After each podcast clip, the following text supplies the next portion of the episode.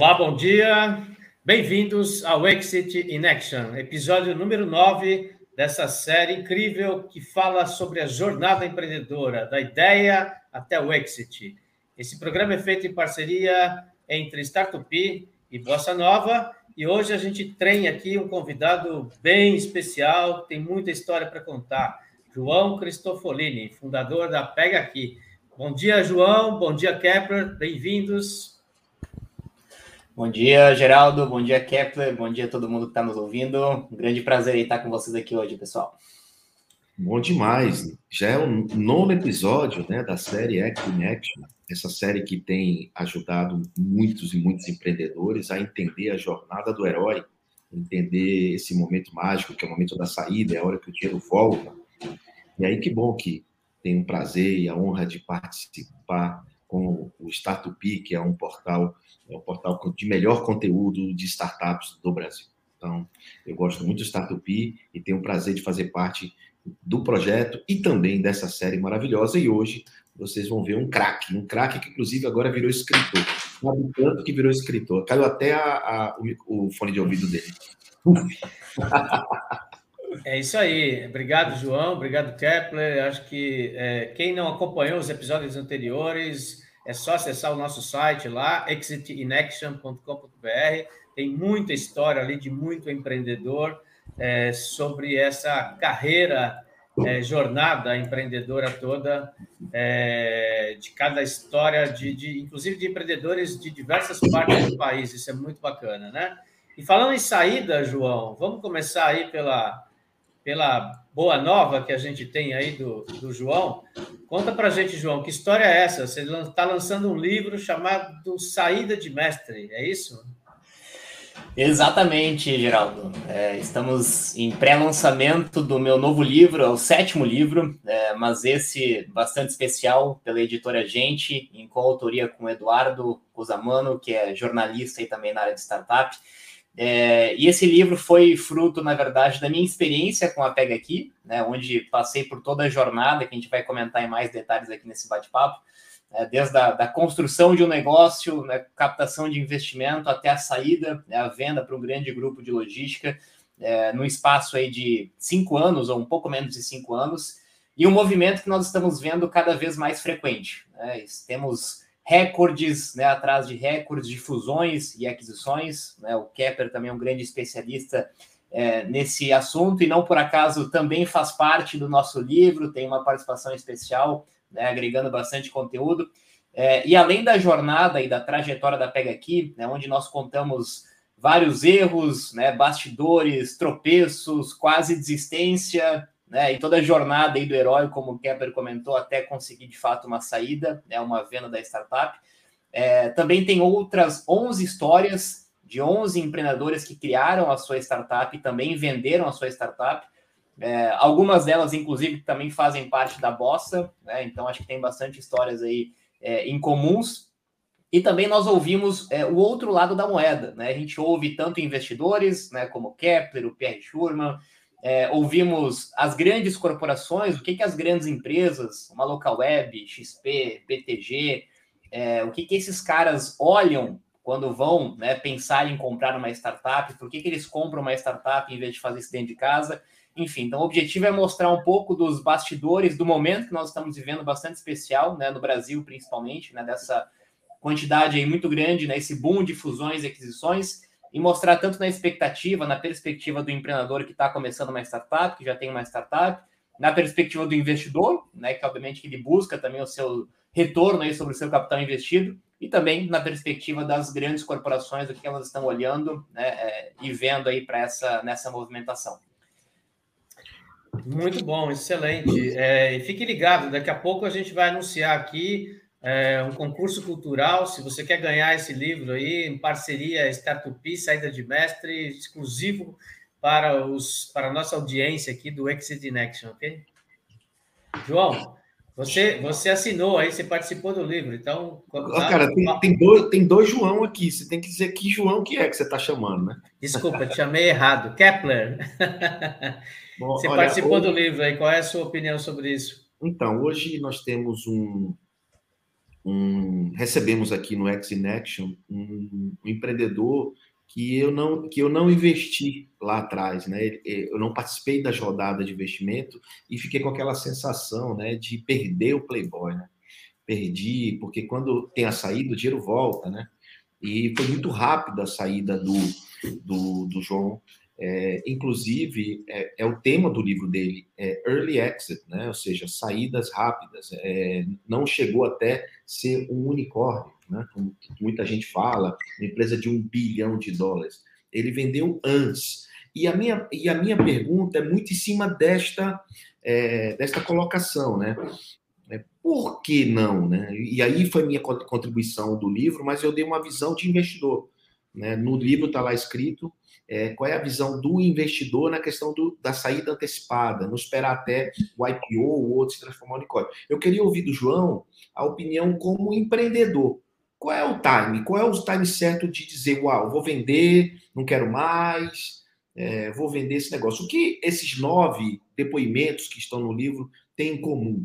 O que que você, por que que você vendeu? Porque você precisa de dinheiro, porque, enfim, queria que você contasse um pouco uh, esse momento. Não, legal. Eu acho que até essa tua provocação, que eu acho que ela é bem pertinente, né? Porque a gente fala né, é muito aí sobre se tornar unicórnio, né? Tem esse grande, né, esse grande fetiche, né? De, de, de virar unicórnio, de ser unicórnio. É, e pelo outro lado, a gente também vê essa movimentação cada vez maior, né? Principalmente é, fora do Brasil e agora ganhando mais é, evidência e relevância, né? Essas saídas antecipadas, né? Esses early exits.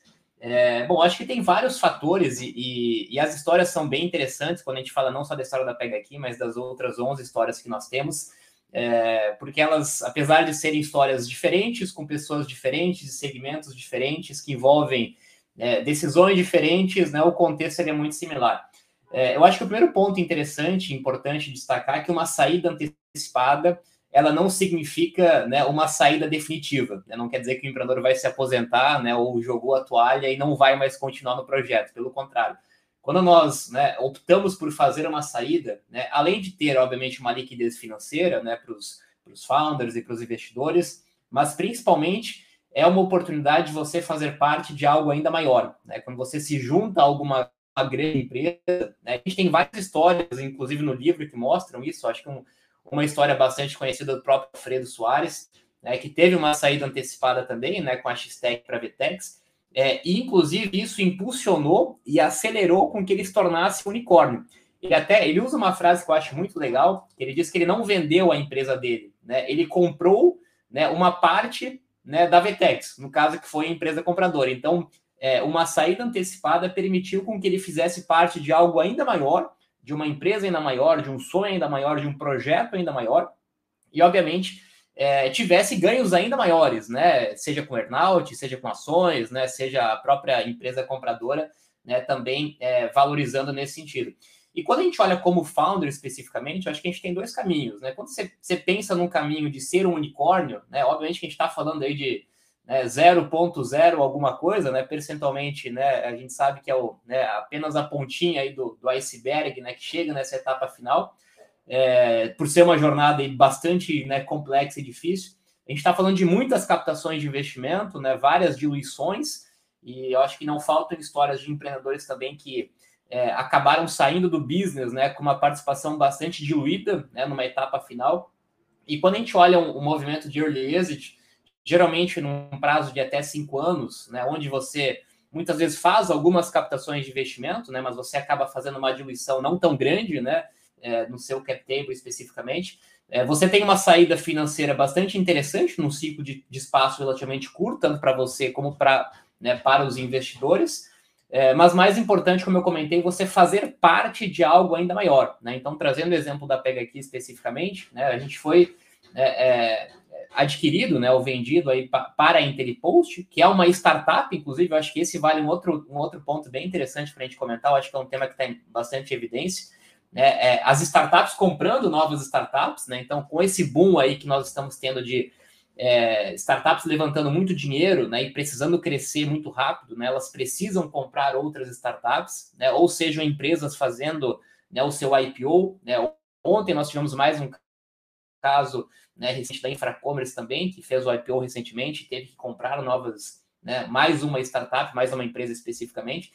Então, é, na nossa visão, é um movimento muito mais rápido né, para você ter uma liquidez financeira e para você fazer parte de algo muito maior, né, que dificilmente talvez seria muito mais demorado e necessitaria de muito mais captações, muito mais diluições para você fazer sozinho do que você fazer isso né, dentro de um grande ecossistema, dentro de uma grande empresa. Então, é, reforçando né, que uma saída não quer dizer que é o ponto final, né, pelo contrário, né, ela, ela, é um, ela é o término de uma etapa, né, mas você continua né, como empreendedor, via de regras, aí, durante mais um, um período, né, geralmente aí de de um a cinco anos, geralmente, né, em termos de earnout, em termos de, de, de futuro, né, para fazer parte de algo né, ainda maior. Eu acho que para nós esse foi um ponto bem, bem relevante, bem importante. No caso da sua, do seu exit, você ficou é, trabalhando na empresa, na Interpost, ou não? Ou você saiu 100%? Não, eu continuo, né? Eu acho que no nosso caso especificamente, foi um dos motivos que, foi um dos pontos que nos motivaram né, a, a escolher a, a a. Né? Nós tivemos aí pelo menos três propostas de aquisição, né? Até vou fazer um rápido, né, um rápido overview aí, depois a gente vai contar um pouco da história da Pega aqui, é, imagino, mas é, a gente cresceu exponencialmente aí com a pandemia. Eu acho que todo o mercado de e-commerce, logística, a gente cresceu praticamente 100 vezes, né, dentro da pandemia, com todo né, o comércio online crescendo bastante. É, e junto com esse crescimento começaram a vir né, propostas de aquisições. Né? Já tinham algumas, alguns contatos, algumas sondagens né, antes na pandemia, mas a pandemia, assim como exponenciou o nosso negócio né, em termos de receita, de, de volume, também cresceu bastante os olhares né, de possíveis, né, possíveis aquisições. E nós tínhamos, de um lado, né, empresas onde nós entendemos que nós iríamos virar apenas mais um produto dentro daquela empresa, é, e nós tínhamos de, do outro lado, né, no caso da IntelliPost, que é uma empresa é, é, de logística, mas que trabalha de forma independente para vários outros e-commerce, né, não é o único e-commerce, é, onde a gente seria uma área, um departamento daquele e-commerce. É, uma das condições para o deal acontecer e que nos motivou foi continuar com a Pega Aqui completamente independente. Então, hoje a Pega Aqui segue como uma marca independente, como um business independente, com gestão independente, né? Tanto eu como o Daniel seguimos na empresa, né? Pelo menos aí durante mais um, é, um, um, bom tempo aí pela frente. Então seguimos com o business independente, né? É, não mudou muito no dia a dia na gestão do negócio. A grande diferença é que a gente tem acesso a muito mais capital, né? Não precisamos mais, né, nos preocupar, né, é, com capital financeiro, com captação de investimento, né? Dentro, obviamente, de um, de, de, de um plano já né, pré-aprovado. É, temos uma, um acesso muito maior à rede de clientes, né? A IntelliPost tem mais de 4 mil clientes na sua base aí de e-commerce. É, temos acesso né, a, muito know-how, né, a muita informação, a muito conhecimento. Então, seguimos de forma independente. Né? O objetivo é fazer a Pega crescer ainda mais de forma exponencial, só que com muito mais recursos dentro de uma grande empresa, dentro de uma grande corporação. E eu acho que esse é um ponto que nós falamos bastante no livro, né? É, eu acho que vale a gente reforçar depois aqui no nosso bate-papo. É, é, essa escolha, esse pós-deal. Né? A gente fala muito em vender uma startup, né, em ter essa saída, mas a gente tem muitas histórias também de frustrações pós-deal, né? seja porque o, o founder perdeu autonomia, né? seja porque a empresa foi incorporada, seja porque a cultura né, foi completamente né, destruída nesse sentido. Então, esse é um ponto bastante importante e, e, a gente foi bastante cauteloso em escolher né, uma empresa que permitisse com que a gente mantesse a nossa cultura, a nossa independência, né, sem se transformar num departamento, né, numa área dentro de uma grande corporação. Esse, é isso que está acontecendo com a Pega aqui. O nosso deal foi recente, né, foi no, ele aconteceu em dezembro do final do ano passado, foi anunciado no início desse ano, então estamos ainda menos de um ano ainda dentro dessa, dessa transação. Né, continuamos ainda no business por enquanto. Muito bom. Deixa eu te fazer uma pergunta aqui, João, aproveitando o embalo. É, depois de escrever esse livro aí junto com o Eduardo e conhecer em detalhes os bastidores dessas outras jornadas empreendedoras, enfim, cada um, cada detalhe, cada, cada jornada, obviamente, tem, tem uma saída, mas as histórias são completamente diferentes. A gente tem visto isso aqui dentro do nosso programa com cada entrevistado. Então, depois de conhecer e conversar com esses empreendedores todos, entender esses bastidores, como é que foi cada uma dessas saídas. Você se arrepende de ter tomado a decisão é, de ter vendido a Pega Aqui? Não, pelo contrário, eu acho que é, eu sempre acho, eu digo que é difícil a gente comparar né, uma história com a outra, né, e comparar o seu momento com, com o momento de outras pessoas. É, dentro do nosso momento, né, o momento que nós estávamos no mercado, que nós estávamos, um mercado bastante aquecido, é, com peixes né, grandes, com tubarões aí, com, com uma necessidade de muito capital, muito investimento é, a gente fez a escolha certa com as cartas né, e com o momento que nós tínhamos na mesa. É, e eu acho que talvez né, uma das, um dos grandes aprendizados do livro, né, ouvindo essas 11 histórias diferentes, como você comentou, é, é esse, esse cuidado né, em, em, em, que empresa que você vai, né, é, vai fazer esse deal, vai fazer essa negociação. A gente tem muitas histórias né, de empresas que desapareceram, né, de empresas que viraram departamento, né, de, de founders né, frustrados. É, obviamente que algumas coisas mudam no, no, dia a dia, na dinâmica, mesmo que você tenha né, a independência né, do business, é, mas eu acho que o principal aprendizado é esse, né, é escolher muito bem né, a empresa na qual você quer né, ser sócio, né, o que você quer fazer parte né, pós-deal, não olhando unicamente para para valores, né, para valuation, para financeiro, que também, obviamente, que é bastante relevante, importante, mas grande parte das frustrações, né, ou dos comentários ou dos arrependimentos são, né, com quem, né, com quem que você se juntou especificamente. E você, Kepler, se arrepende de não ter investido na Pega Aqui aí? Tá no mudo. Rapaz, eu sempre me arrependo quando eu vejo É mais fácil olhar para trás, né? Por isso, Geraldo, eu comemoro muito. Né? Eu vejo o amadurecimento do, do ecossistema, o amadurecimento uhum. desses empreendedores vendo movimentos como esse do João, que é escrever sobre o assunto. Né? Quando eu escrevi o Smart Money, né, no início de 2018, a gente não tinha praticamente literatura em português, apesar do nome do livro ser em inglês, literatura em português no Brasil sobre esse assunto, sobre a jornada, sobre como captar investimento, né? Tinha muitos artigos e textos soltos, mas nada muito concentrado. Então, é, é esse tipo de conteúdo, de estruturação, digamos assim, de con concentrar num lugar só, para que as pessoas tenham uma, um manual, um norte, né? Isso é muito importante. Então, eu só tenho a comemorar, e, e quando eu vejo o João falando, o João, o João é um empreendedor que ele co colabora e compartilha há muito tempo.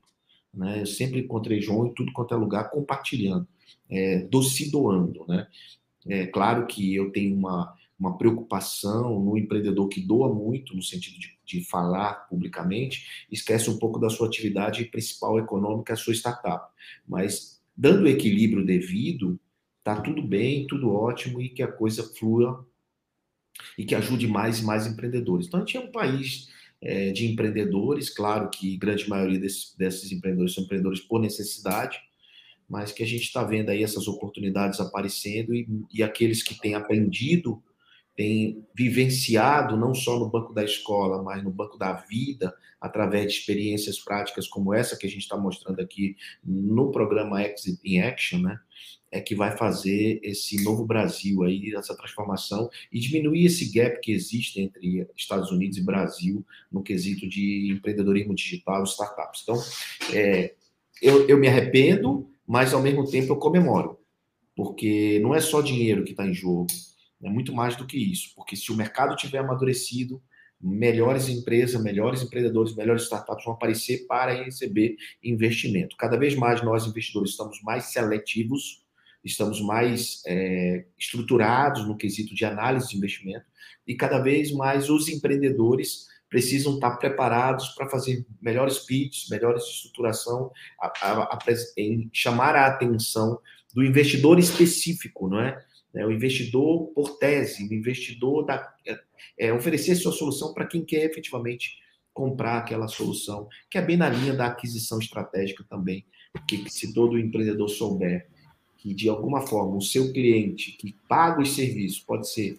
uma, uma futura aquisição da sua startup, ele é, ele vai entender e virar a chave, game change, porque tem um game change aí de virada de chave para fundraising, e tem um game change de virada de chave também para aquisição estratégica. E muito do que você vai ler no livro Saída de Mestre, do João, é isso, né? É, são esses caminhos, essas oportunidades que tem. Então, João, é, depois do jabá feito, eu queria uma comissãozinha do livro. É, não, acho que é muito legal ver essa maturidade né, do empreendedor. Né? O João é aqui um cara jovem ainda, tem, tem uma jornada já nas costas aí, tendo carregado aí é, é, é uma iniciativa inédita que teve o seu momento de auge é, num momento crítico do mundo, que foi a pandemia. Muito interessante isso. E, e, cada vez mais a gente vê esses jovens ganhando essa maturidade, né? A gente que acompanha esse ecossistema há mais de 10 anos, né, João, né, Kepler? É, é, é, a gente observa esse tipo de perfil, porque, tipo, uma vez tomada a decisão, é, não dá para ficar se arrependendo da decisão que você tomou, porque, obviamente, é, os caminhos são vários né, para o empreendedor. É uma nova rodada de investimento, é buscar uma série A, série B, série C, é chegar a ser um unicórnio, como você falou. Então, acho que essa decisão é como é, tomou, esquece, esquece o que viria pela frente, né? Porque, de novo, você está tomando a decisão, como o João comentou aqui, baseado no, nos dados e no fato que você tem exatamente. ali na tua frente naquele momento. Então, é, o mais assertivo, eu acho, que é o mais difícil, inclusive, né? É você escolher certo. E isso vale para o sócio, isso vale para o investidor anjo lá no início, e isso vale para a empresa que você está escolhendo aí para a saída, certo, João? Comenta um pouquinho sobre isso, o, o, é, por favor. Antes de, antes de passar a bola para o João, é, para ele comentar um pouco sobre isso, é, eu queria é, dizer para vocês que a, a gente está vivendo um momento muito importante né, no Brasil, não é só pelo marco legal das startups, né, não é só porque é, porque está tendo muita saída, né? Mas é, complementando aquilo que eu acabei de dizer, é em relação ao amadurecimento. Se você for olhar nesse próprio programa, os nove episódios, você vai ver grandes empreendedores maduros, que estão maduros não é só pelo exit, estão maduros porque amadureceram. Né? E muitos deles, Geraldo e João, e aí o João, vou fazer uma provocação para ele agora, viraram investidores. Como exatamente aconteceu nos Estados Unidos. Né? Mudaram o chapéu não só de empreendedor, mas também como investidor. E é na Bolsa nós criamos um, um fundinho só para que eles dessem um give back para a sociedade, investindo em novos empreendedores. Então, João, é, além da pergunta do Geraldo, eu também te faço essa pergunta, que é você, o que, é que você entende como é, essa roda, né, essa, essa roda natural do ciclo do ecossistema empreendedor brasileiro? Não, total, Kepler. Acho que isso é isso talvez é o mais rico, né, para o ecossistema. É, e acho que volta a reforçar como uma saída antecipada, né, como o early exit, ele pode, inclusive, ser ainda mais benéfico para esse ecossistema. Né? Quando você tem uma, uma saída antecipada, né, e a gente tem no caso da Pega aqui especificamente, é, falando dos investidores primeiro, antes de falar da, da, minha, da minha pessoa, mas investidores que tiveram seu retorno, né, alguns múltiplos do seu capital investido num prazo de dois né, ou três anos, né, um tempo muito curto. É, e muitos desses investidores que tiveram seu retorno né, é, financeiro é, voltaram, né, ou estão voltando a investir em novas startups, né? Então, é, numa saída antecipada que acontece muito rápido, né, para os investidores também, é, eles né, têm a sua liquidez financeira num ciclo de espaço bastante curto, né, comparado talvez a você fazer uma, uma jornada mais longa, né, e via de regra esse cara vai voltar a investir em mais startups, em outras startups. No lado da startup, eu acho que além dos founders, né, a gente tem outro ativo muito importante, eu acho que está sendo muito falado também, que são as pessoas que fazem parte da startup. Né? A gente tinha no nosso time também algumas pessoas com stock options, né, que tinham, tinham ações da empresa, é, que também financeiramente ganharam né, é, o valor financeiro no movimento de saída. É, também passaram por todo o ciclo, né, adquiriram muito conhecimento, muita experiência. Então, a gente está vendo cada vez mais pessoas que é, eram funcionários de uma startup que foi vendida, né, ou que passou por esse ciclo, né, em algum momento saindo para criar a sua própria startup. Então, acho que mais uma vez né, que o, o ecossistema se se retroalimenta. E, obviamente, que na, na visão do founder especificamente, né, é também né, ajudar o ecossistema investindo em startups, é algo que eu já faço também, né, é, e, e, tenho né, muito interesse em continuar, né, em, em, dar esse retorno, como o Kepler comentou, acho que não só, não só com capital financeiro, né, que, é, que é importante, mas também né, de forma consultiva, né, ajudar outros empreendedores a passarem por essa jornada, seja de captar investimento ou até buscar uma saída. Então, é, de novo, né, uma saída antecipada, ela faz com que o ecossistema se alimente ainda mais rápido, né, tanto na perspectiva do investidor, como na perspectiva dos funcionários do time da startup, como também na, na, na expectativa né, do, dos próprios founders. Né? É, e, e, eu acho que vale, vale trazer um, um acho que um, um, aspecto que nós falamos do livro, acho que é um tema que está muito evidente para quem acompanha também o Startup. É, a gente está vivendo né, um momento muito especial, eu acho que falando de investimento, né, o, o Kepler né, é, tem propriedade né, total em todos os livros dele fala sobre isso, né, com taxa de juros aí bastante baixa, né, investidores sendo obrigados né, a, buscarem alternativas mais arrojadas, e quanto mais êxitos nós temos, né, mais atrai novos investidores, né, porque vê que isso realmente né, é possível, né, isso cada vez vai ser mais comum, mais frequente. É, e também pelo lado das startups, né, eu acho que o que o que está alimentando a ter tantas saídas né, de startups nesse momento? Eu acho que a gente tem dois pontos né, é, bem, bem interessantes. O primeiro é essa, essa crescente né, de IPOs na Bolsa do Brasil, né, começando pela Melios né, no ano passado, enfim, muitas startups indo para a Bolsa, né, fazendo o seu IPO, a Infracommerce, que é uma empresa de logística no nosso segmento, também fez isso né, recentemente. É, quando uma empresa vai para a Bolsa, né, ela obrigatoriamente ela precisa é, crescer ainda mais rápido, né? Então ela, ela vai levantar capital para crescer tanto organicamente como inorganicamente, né? Então ela vai ser obrigada a comprar novas startups. Então a gente tem uma, uma porta de saída muito grande para startups serem vendidas, né? Com essas empresas que estão fazendo IPO e cada vez mais empresas fazendo IPO, não só no Brasil como fora. É, e também esse movimento, né? Seja um SoftBank, seja grandes fundos, né? É, a gente tendo recordes de investimento né, em startups brasileiras, em, investimentos em série B, série C, enfim, como foi no caso da Interpost também, é, que fazem grandes captações de investimento e são obrigadas né, a comprar novas startups para continuar crescendo. Né? Então, esse, esse excesso de capital, seja por IPO, né, seja por grandes rodadas de, de captação, faz com que essas empresas sejam obrigadas a crescer ainda mais rápida, né? É, comprar talentos, muitas vezes, comprar tecnologia, comprar produto, comprar inovação, né? e por isso né, elas optam por fazer é, aquisições de startup de novo, né? Ajuda, ajuda todo o ecossistema do investidor, ao funcionário, né, aos founders da, da startup. Acho que sem dúvida esse é o principal ponto. Diga Muito bom, João. Geraldo, é, eu queria trazer para esse painel, esse painel virtual, é, o Thiago Fabres, da, da Bossa Nova, que é o nosso Investor Relation, nosso head na área de investimento. Ele tem. Olha aí, Thiago. E aí, Olá, Thiago, bom? Bom dia.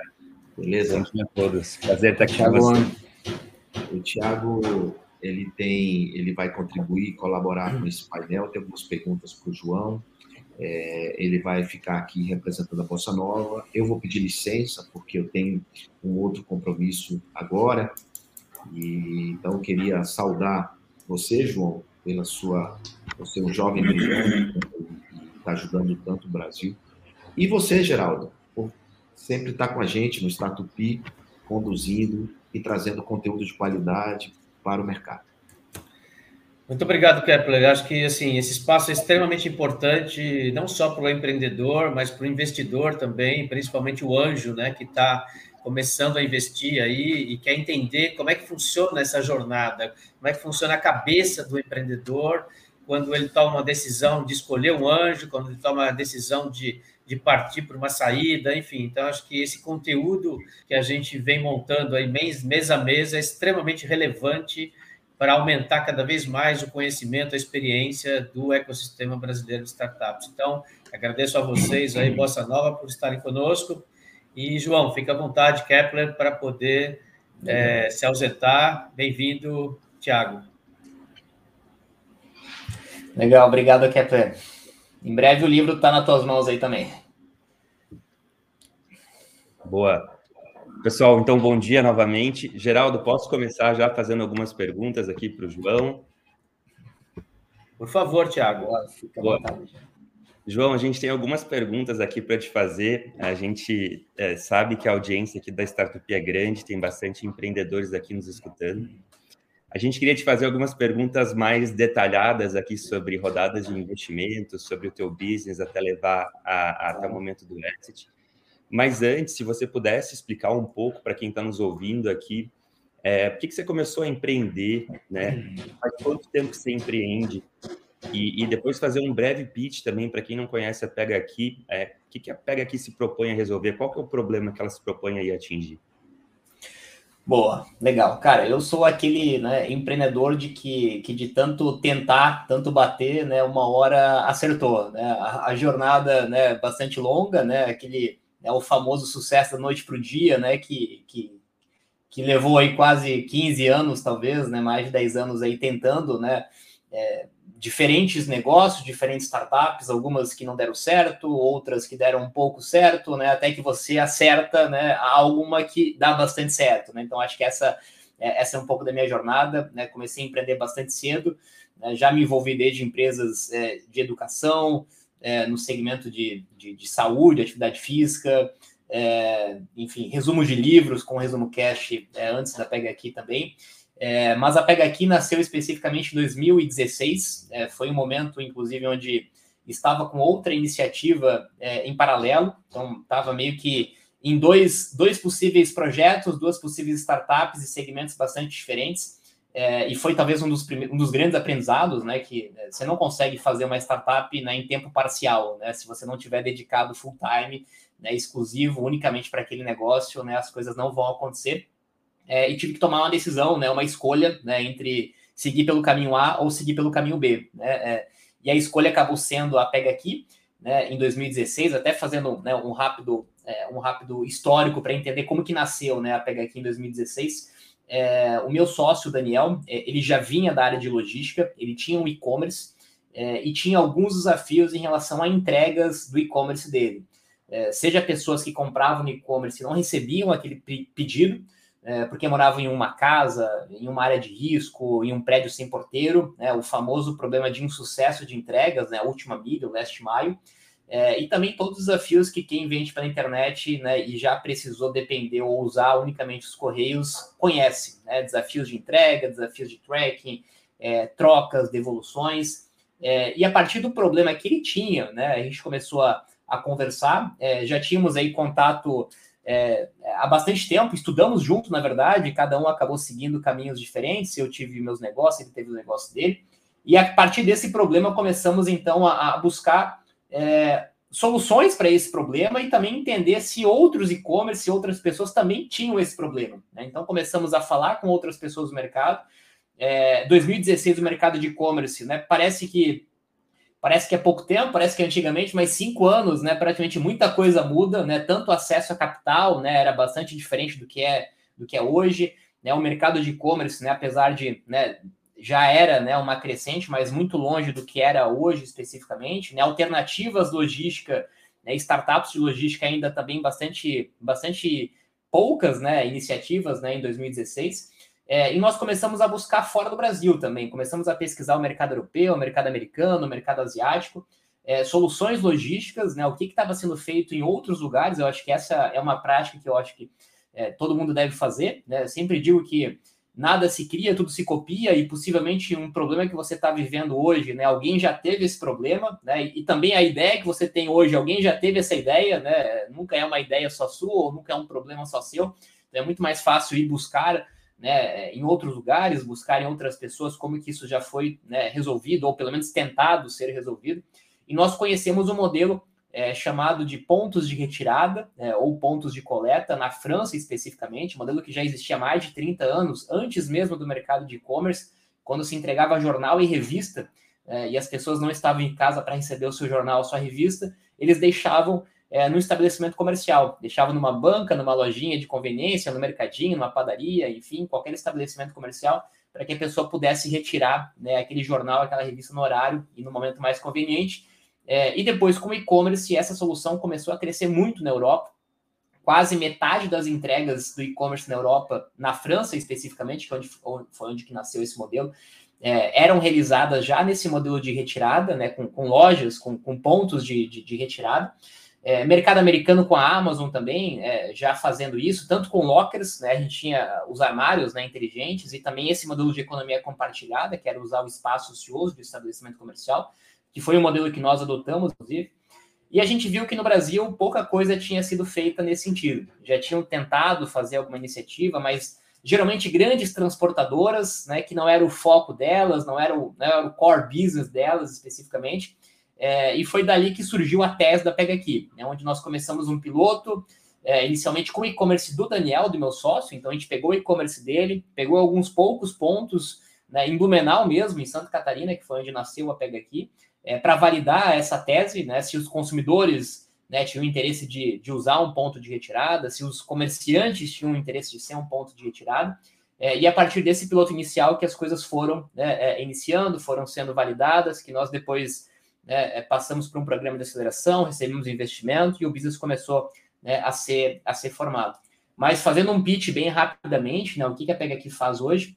É, a Pega aqui tem uma rede com mais de 2.500 pontos é, de retirada e de coleta credenciados.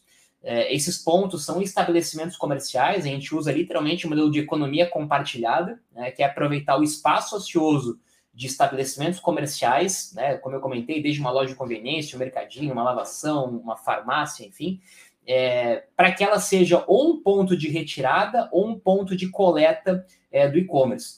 É, seja para a pessoa que compra no e-commerce e não está em casa para receber o seu pedido, né, o problema da última milha que nós comentamos, né, mora em prédio sem porteiro, mora em casa, mora em área de risco, enfim, quer comprar no e-commerce e retirar né, num comércio mais perto da sua casa. Né, esse modelo clique, clique collect, clique retire, o modelo omnichannel, né, que grandes redes já fazem com as suas próprias lojas físicas, né, é um modelo que cresce cada vez mais, você poder é, comprar na Magalu, por exemplo, e retirar na loja da Magalu, é, mas você poder também comprar e retirar em qualquer loja, né, de qualquer cidade mais próxima da sua casa, no modelo de economia compartilhada, né, onde nós conseguimos ter uma escala né, é, muito maior. É, e também né, com o, o, serviço de coleta, que cresceu muito na pandemia especificamente, é, para o pequeno vendedor, o pequeno seller, né, aquele pequeno empresário que começa a vender pela internet, vende no marketplace, vende no Instagram, vende no WhatsApp, esse cara depende quase que sempre dos correios. Né? Ele tem pouco pedido, né, pouco volume, ele tem 5, 10 pacotes por dia. É, ele não consegue muitas vezes acessar uma transportadora, né, porque ele tem pouco volume, tem pouco pacote. É, então ele pode postar os seus pacotes nos pontos da Pega Aqui, como se fosse uma agência dos Correios, literalmente, né, uma agência privada né, é, de, de logística, onde ele posta os pacotes nesses pontos, a Pega Aqui consolida né, vários pequenos e-commerces, vários pequenos sellers, vários pequenos né, pacotes, poucos pacotes, e consegue assim acessar né, opções de transporte com preços né, muito mais competitivos, né, que ele não conseguiria né, sozinho.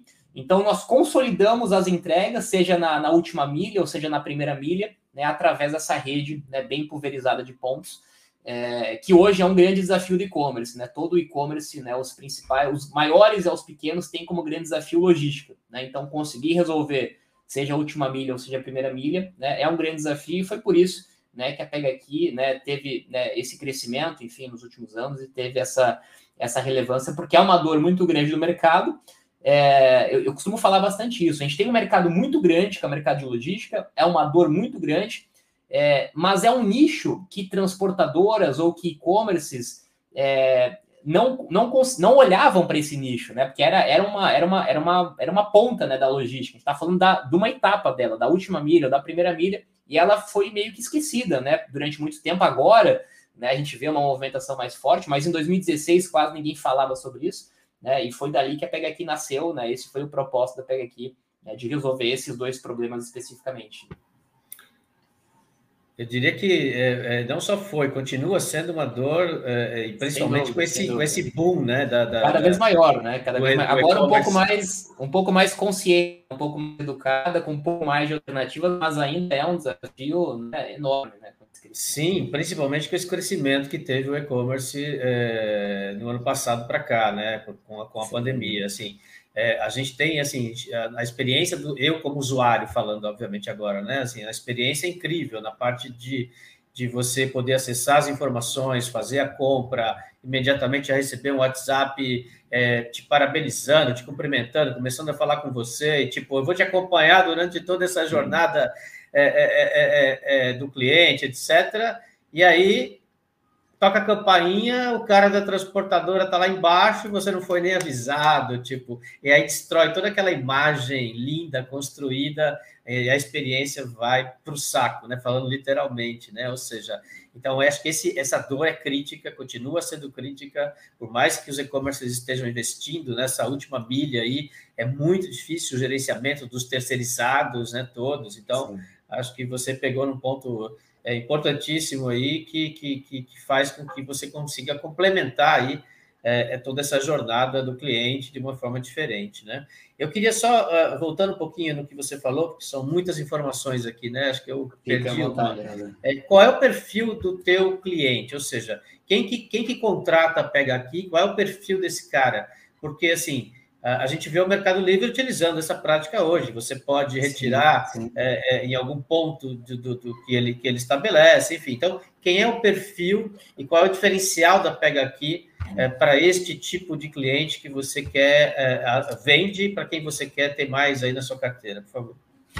Bom, legal. A gente começou muito focado com grandes é, e-commerce. É, hoje, inclusive, a gente atende aí desde uma Americanas, Centauro, Wine, enfim, são grandes e-commerce, né, que tem muito volume e tem uma dor muito grande.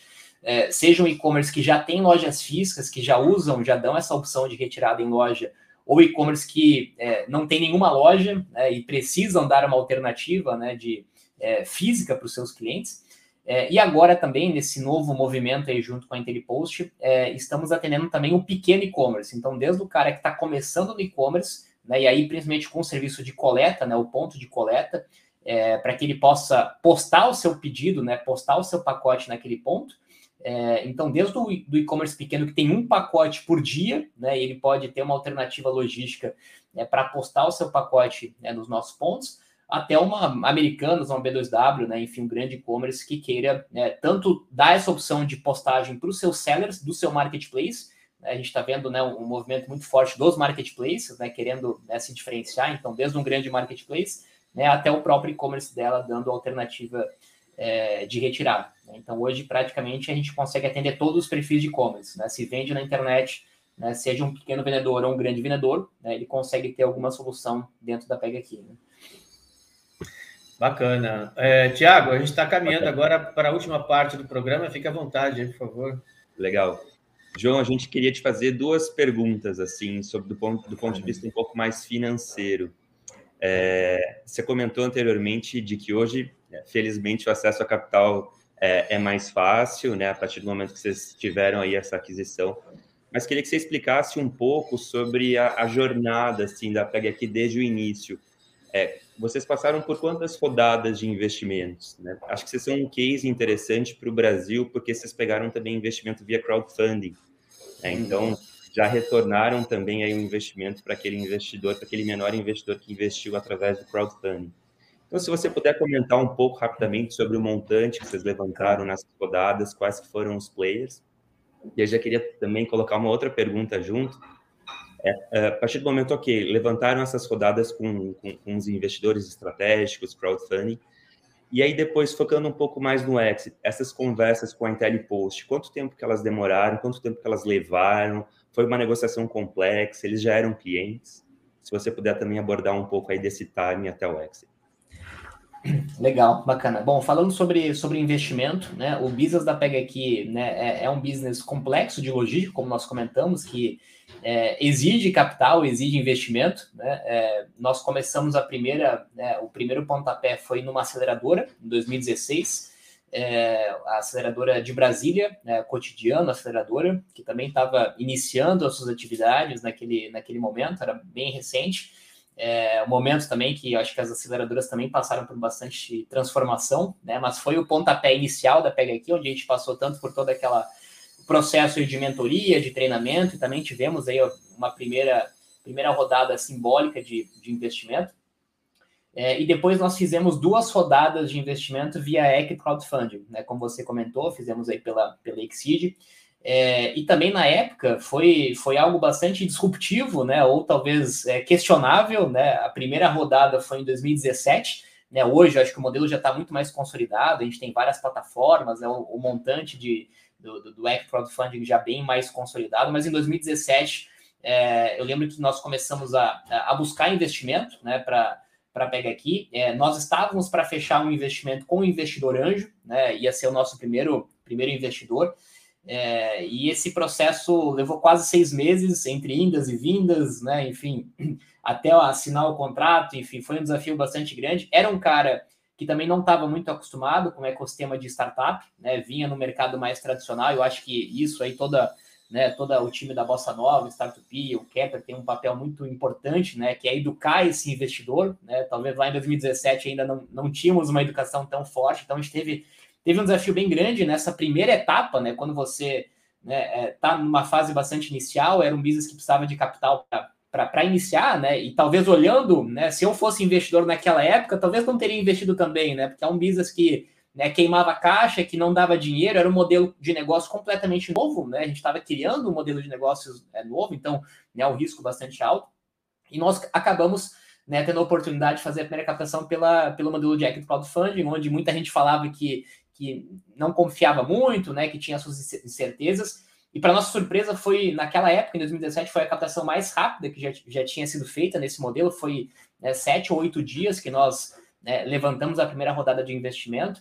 É, e depois nós repetimos essa dose novamente. A gente captou no total 1,6 é, é, milhão aí de, de investimento, né, via, via a plataforma de crowdfunding, principalmente. Então foram duas rodadas né, é, pela, pela Exceed nesse modelo. Né, foi uma experiência bastante diferente, bastante é, é, nova nesse sentido. A gente teve vários investidores né, junto com a Pega aqui.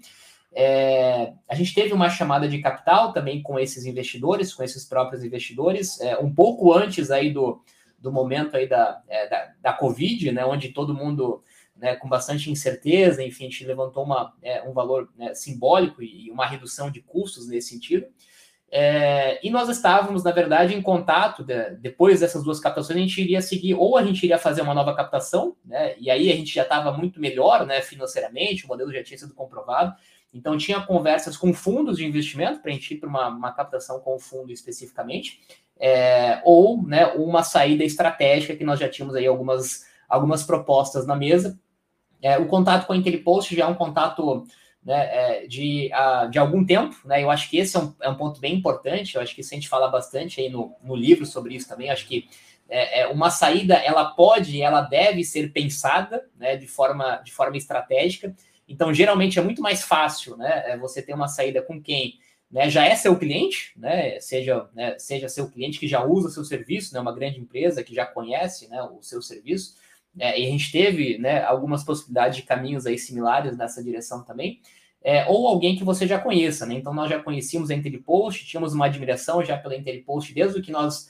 É, o primeiro pitch né, que a gente fez da, da Pega Aqui, a gente já considerava a Intellipost como uma possível né, parceira, uma possível adquirente do, do negócio. Né? A gente via muito fit, muita sinergia. É, nós tínhamos uma parceria comercial com eles, né, onde é, é, a gente fornecia isso, essa opção para os clientes, assim como outras empresas né, fornecem soluções de logística para a Interpost.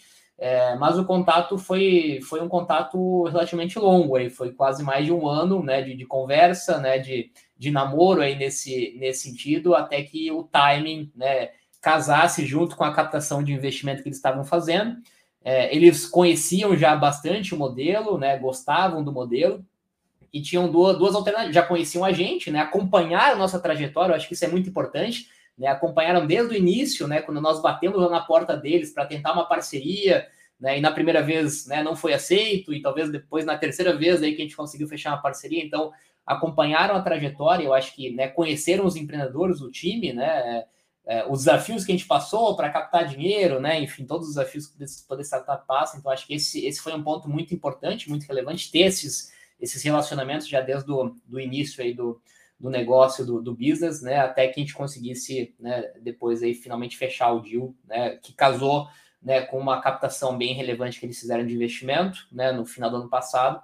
Né, e com os interesses deles também de criar uma grande plataforma, de ser um grande ecossistema. Né? Então, foi daí que, daí que nasceu o deal, mas a gente praticamente é, captou unicamente via Equity Crowdfunding, né? A gente não, não chegou a, a, seguir aí com fundos ou outros, outros modais, então foi, foi um case bem relevante para o modelo de Equity Crowdfunding, né? Todos os investidores tiveram aí um, um, retorno bem significante do seu, do seu investimento, e eu acho que provou também essa tese, né? Provou a tese de que o modelo né, é, funciona também no Brasil, né? Um modelo relativamente novo, mas que que também né, ajuda aí muitos, muitas startups e muitos investidores também a acessarem né, novas startups.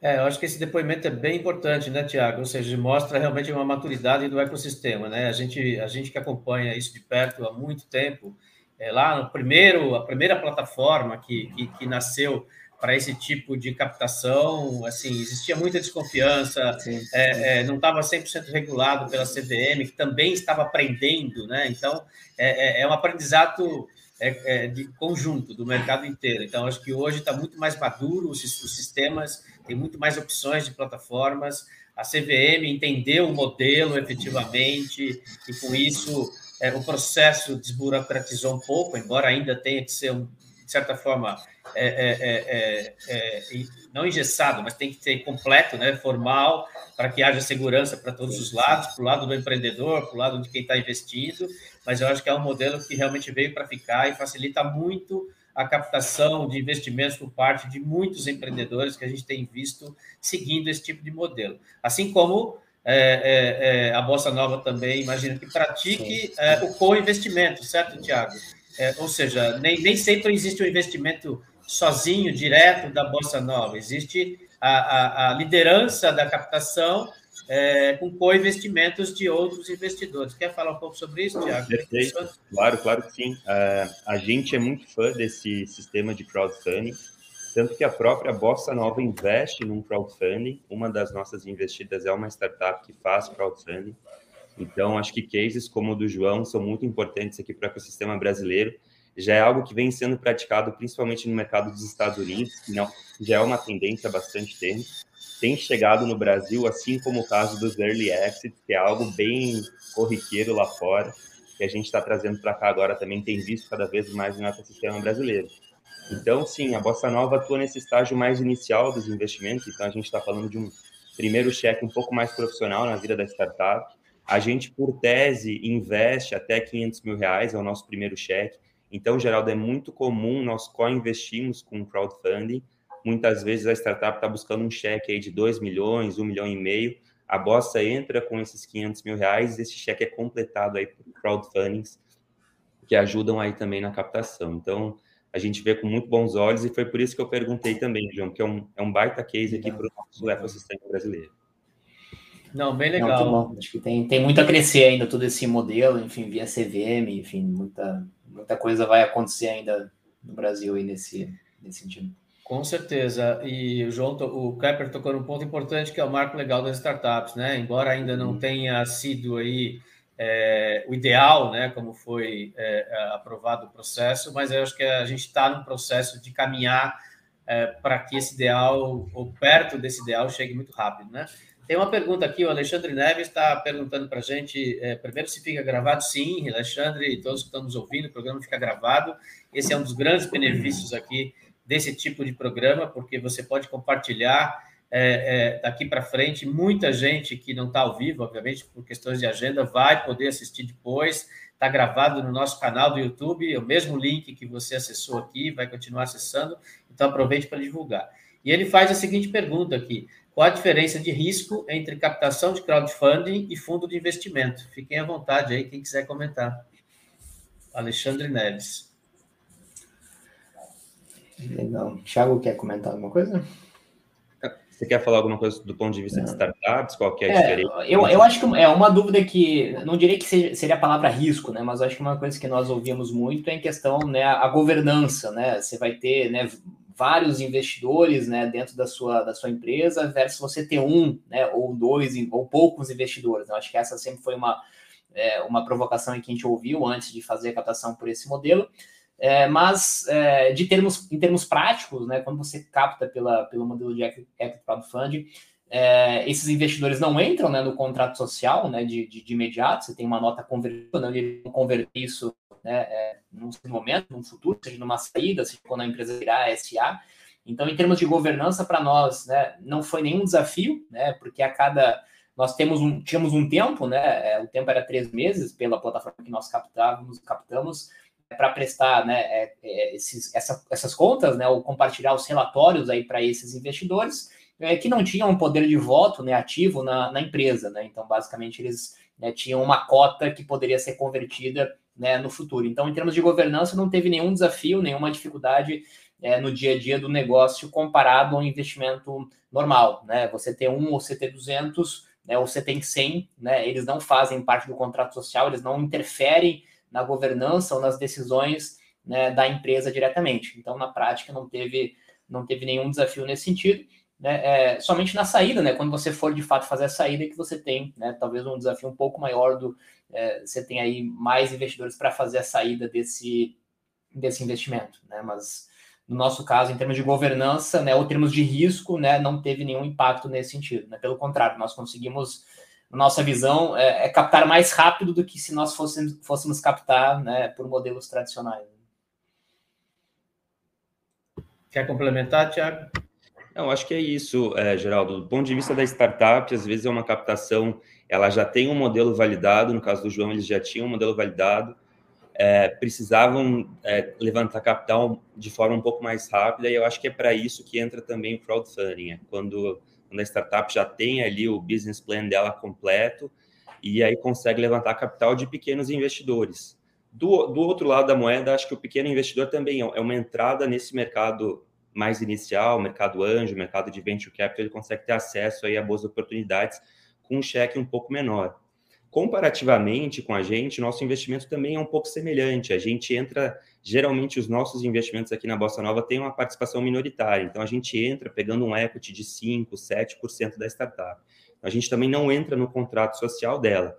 Talvez um diferencial da Bossa Nova é que a gente entra, faz o investimento, mas também ajuda aí com toda essa parte de smart money, conexões, rede de relacionamento, né, que é um pouco o que a gente se propõe a fazer. Mas do ponto de, risco, eh, do ponto de vista de risco, é basicamente igual e irrisório. É, acho que é importante só citar que startups, investimento em startups ainda é um investimento de risco, obviamente, né? É, e obviamente por isso que a gente recomenda que é, os investidores, principalmente os anjos, não investam mais do que 5% do seu patrimônio é, neste tipo de investimento, que continua sendo um investimento de risco, obviamente, né? por mais maduro que o ecossistema esteja. E o segundo ponto importante, exatamente por este motivo, é importantíssimo quem está começando a investir é, acompanhar é, outros investidores é, que lideram a captação, que já são mais experientes, para que você possa, é, inclusive, aprender com eles, é, trocar experiências e com isso você vai ganhando conhecimento, cada vez mais maturidade para assinar um cheque, né? de investimento. Mas é isso que o Tiago falou, acho que é importante, o João também. Essas plataformas de crowdfunding permitem que você invista a partir de 5 mil reais, 10 mil reais. Então, com isso, o risco dessa iniciativa diminui é, e já começa a te dar um pouco mais de experiência em relação a esse tipo de investimento, né? É, eu acho que isso faz parte desse, desse aprendizado inicial, muito legal. Bom, gente, a gente acho que tá... pelo lado do investidor o risco é muito menor, né? Comparado ao empreendedor, né? Perfeito. Eu quero fazer um complemento de que hoje em dia, assim, com a evolução do mercado todo, o investidor ele entra com esse ticket menor de 5 mil reais, dependendo aí da plataforma de crowdfunding, e ele também fica blindado de todas as formas, porque o contrato, depois que o crowdfunding faz com a startup, também protege esse investidor caso a startup venha ter um passivo trabalhista, algum tipo de processo. Então, acho que essa que é a grande evolução do mercado. Antigamente, ou, ou muitos investidores acreditam ainda de que eles só conseguem investir em startups se eles entrarem no capital social da empresa, se eles entrarem no contrato, se eles se tornarem sócios das empresas.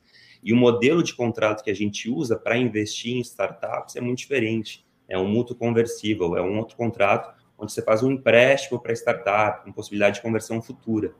Então, isso que trouxe um pouco mais de evolução, de, de alteração no modelo que a gente vinha aí desenvolvendo até então. Acho que esse que é o grande benefício, assim, para o investidor que está começando a investir em startups. E, claro, a gente sempre fala aqui na Bossa Nova, investimentos em startups em estágio inicial é um grande risco. Então, é interessante também que o investidor ele monte um portfólio, de que ele entre na plataforma do crowdfunding, invista na Pega aqui, mas invista também em algumas outras aí para ter um portfólio, que a gente sabe que é sempre um investimento de risco também. É isso aí. Bom, gente, estamos chegando aqui no final do nosso programa. João, eu queria que você, é, de, depois desse aprendizado todo, né, tanto diretamente com a Pega Aqui, quanto conversando aí com esses grandes empreendedores que tiveram uma experiência similar de saída como a sua, é, deixasse aqui quais são as principais dicas para os empreendedores que estão nessa jornada e que de repente estão chegando ali no momento de tomar a decisão: para onde eu vou? eu vou buscar uma nova captação, vou para uma série A, eu vou a pisar no acelerador para virar um unicórnio, vou buscar uma saída, enfim, é, desse aprendizado todo que você, é, João, teve, é, está tendo, na verdade, né? Porque acho que é um contínuo isso. Quais são as principais dicas que você deixa aqui é, para os empreendedores que estão ou vão nos assistir? Bom, legal. Acho que dá para trazer né, muitos aprendizados né, da, da, jornada, mas acho que talvez ressaltando alguns deles, né? Acho que. Pitch, é, pitch, lembra é, do pitch? Vamos lá, em etapas. Né? É isso. É, acho, que, acho que o um ponto muito importante, muitas vezes negligenciado, é manter né, a casa em ordem, né, no aspecto financeiro, contábil, jurídico. A gente vê bastante é, exemplos, histórias, né? Quando você vai passar por uma dirigência, seja para captar investimento, seja para você fazer uma saída né, se você não está né, é, o máximo né, regularizado né, desde o primeiro dia do seu business, né, o quanto antes, né, isso atrapalha bastante.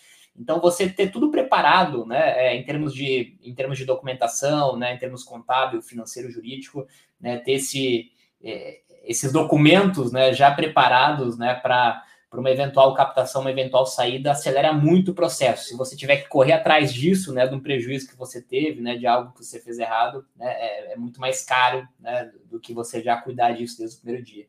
É, acho que não esquecer do seu negócio é muito importante e, e é sempre um grande desafio quando a gente está no meio de negociações, de, seja para captar investimento ou seja para ter uma saída, né, é cuidar para não desfocar do seu negócio, porque são processos bastante desgastantes, né, via de regras aí dá para a gente considerar seis meses a um ano, né? Ainda mais quando a gente fala de uma saída, de um movimento mais estratégico. Então, é, cuidar para não desfocar do seu negócio. Eu acho que o, o, o, o, peso emocional é muito mais forte do que talvez outros aspectos, né? Você conseguir manter essa, esse equilíbrio emocional, e a gente teve vários episódios bem desafiantes nessa jornada, nessa nego nessas negociações, nesse sentido. Então, você conseguir estar tá bem né, emocionalmente, não perder o foco né, do negócio é, e principalmente pensar nessa estratégia o quanto antes, né? Não deixar para captar dinheiro, né? Ou para precisar vender o seu negócio quando você estiver precisando de fato, né? Certamente você perde todos os, os poderes aí de barganha, você tem muito mais né, é, artifícios contra você do que a favor, né? Então, se o seu negócio está bem, você está focado no seu negócio, se está tudo em dia, né? Documentação em dia, tudo em dia, né? E você o quanto antes começar a falar, né? Ter uma estratégia proativa né, de se relacionar com players estratégicos, de se relacionar também com fundos e com investidores. Né, quanto mais cedo você começar esse trabalho de relacionamento, né, e, e, melhor você estiver né, dentro de casa, mais fácil vai ser né, ter boas propostas, ter bons caminhos, né, e aí você vai conseguir tomar uma decisão mais fácil. Então, acho que é, esse seria o principal aprendizado e muitas das coisas que nós não fizemos também, que a gente errou né, no meio do caminho. Muito bom. Tiago, quer complementar? Fique à vontade para finalizar sua participação e complementar aí do lado visão investidor sobre isso. Bacana, bacana. É, queria agradecer a, a, Geraldo pelo convite. Queria convidar todos que, que ainda de repente não conhecem a Bossa Nova a, a, a, nos seguir nas redes sociais também. A gente é um venture capital que atua mais no, no estágio inicial das startups, então a gente atua no pré-seed, até a gente está no nosso site aqui, bossainvest.com. É, se tiver alguma startup nossa que, que, que, esteja procurando aí uma rodada mais em estágio inicial e quiser enviar para a gente também o pitch deck, pode fazer através aqui do Bossa Invest barra startups. E é isso, a gente tem uma grande missão como Bossa Nova, é, que é de democratizar o investimento em startups no Brasil. Então, para quem nos segue nas redes sociais, sabe que nós temos um produto chamado CCB, para o pequeno investidor que quer começar a ter uma entrada nesse mercado de startups a partir de também de um ticket de 5 mil reais até 50 mil reais. A gente já fez quatro captações nesse modelo. Em breve vamos lançar a próxima. Então é um pouco da nossa missão também. A Bossa Nova investe em muitas startups, são mais de 600 no portfólio. A gente se propõe a investir em todo o território brasileiro. Então, se você entrou no site, viu que a sua startup está enquadrada na nossa tese, não importa em que região você estiver, norte, nordeste, centro-oeste, sul, sudeste, a gente vai atrás para fazer uma análise. Então é isso. Obrigado, Geraldo. Muito bom. Obrigado, Tiago, pela participação aí. É, o Kepler saiu na, na, primeira meia hora, você assumiu aí com muita, muito conhecimento é, sobre o assunto técnico, principalmente, né? Muito legal, obrigado pela sua participação. Está com volta sempre quando você quiser, ok? O programa é nosso. É, João, é, parabéns aí pela trajetória, muito obrigado pelo seu tempo, pela sua participação. Queria, vamos falar do livro para finalizar aqui com chave de ouro.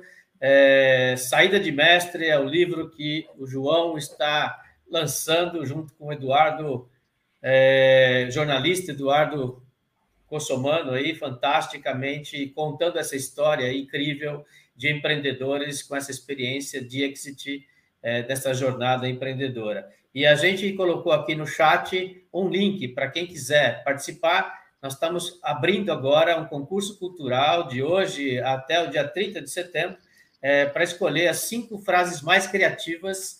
É, vão, vai, vão, vão, ser, é, é vão receber aí um livro é, é, gratuitamente. a pergunta no concurso é: por que o livro Saída de Mestre vai se tornar um best-seller? Então, coloque lá a sua frase criativa e as cinco melhores vão receber em casa um livro aí autografado pelo João e pelo Eduardo. João, muito obrigado. Fique à vontade para se despedir aqui. Legal. Bom, obrigado, Geraldo. Né? Obrigado, Thiago. Obrigado, Keter, pela iniciativa. Acho que a gente acompanha, né? Eu acompanho o Startup já há muito tempo, né? Até acho que é um fato bem curioso, né? Acho que em 2016, acho que o primeiro evento que a gente participou no e-commerce Brasil foi do Startup junto com o Keter. Então, acho que foi um, um grande incentivador para essa jornada também. Então, parabéns aí pelo trabalho de vocês. Obrigado aí pelo, pelo tempo. É, pela oportunidade. E sobre o livro também, né? Quem quiser conhecer um pouco mais, ele está em pré-venda é, pelo site saídademestre.com.br. Pode baixar o primeiro capítulo do livro também, é, gratuitamente. E quem adquirir o livro aí pela pré-venda até o dia 10 de outubro, né, além de ser o primeiro a receber o livro, né, o livro que é um conteúdo inédito né, é, em português né, sobre esse tema, sobre esse assunto, também vai ganhar é, é um evento online gratuito junto comigo, junto com o Eduardo, é, sobre esse tema, sobre esse assunto. Tá? Então, quem tiver interesse, tá o link aí também. Muito bom, excelente. Parabéns aí, obrigado por trocar esse conhecimento e transmitir esse, essa experiência toda para o mercado. O ecossistema agradece aí. E fica aqui o convite, né? Já convidei o Eduardo e estou formalizando aqui ao vivo o convite para você, João, junto com o Eduardo, é, usarem esse nosso espaço aqui do Exit in Action para trazer essas histórias desses empreendedores todos que estão no seu livro aí.